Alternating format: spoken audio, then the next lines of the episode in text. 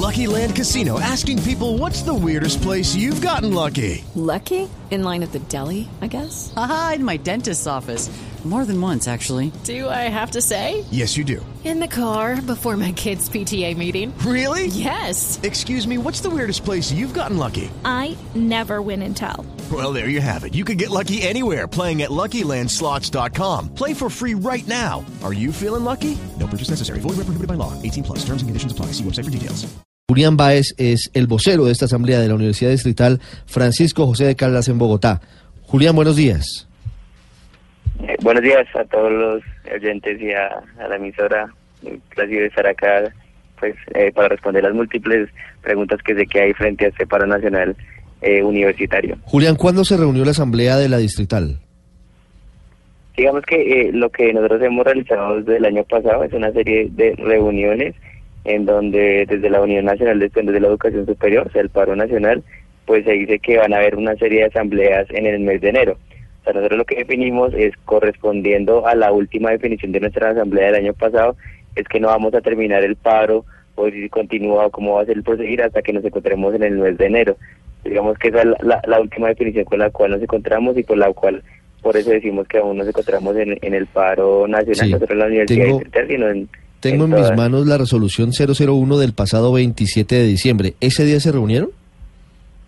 No, digamos que eso fue eh, un compilado, un documento que se hizo para esclarecer a, a la ciudadanía en general Sí. eh, que nosotros vamos a esperar hasta nuestra Asamblea General del 15 de enero para tomar una definición respecto a- al, al paro nacional que Sí. continúa, digamos, Esa, en esa, el país. esa claridad es importante, Julián, porque es eh, importante decir que ustedes siguen en paro, como seguramente siguen en paro gran parte de los universitarios en Colombia, porque todavía no se han reunido con los voceros que firmaron el acuerdo con el presidente Iván Duque. ¿Eso es así?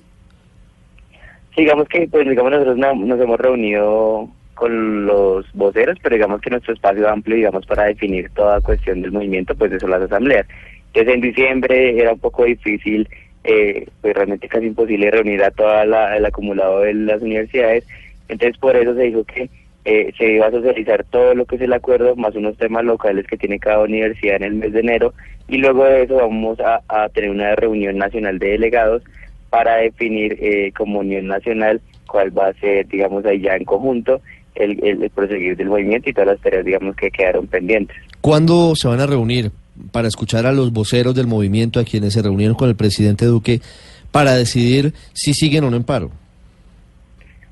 Digamos, eh, con los voceros, digamos, va a haber una, una serie de, de tour por, digamos, por el país en términos de, las asambleas que van a tener cada universidad, pero igual hay, hay un vocero, digamos, un vocero nacional en cada universidad eh, que tiene el contacto directo con los que estuvieron en, la mesa de negociación y ese trabajo, digamos, de diálogo ha sido como constante en áreas de explicar eh, el acuerdo y si no son ellos, digamos, es el vocero nacional de cada universidad, el, el llamado a socializar los acuerdos y hacer el análisis pertinente. Sí, pero habrá un momento, un día en el que se haga esa socialización para que ustedes tengan elementos y al final decidan si levantan o no el paro.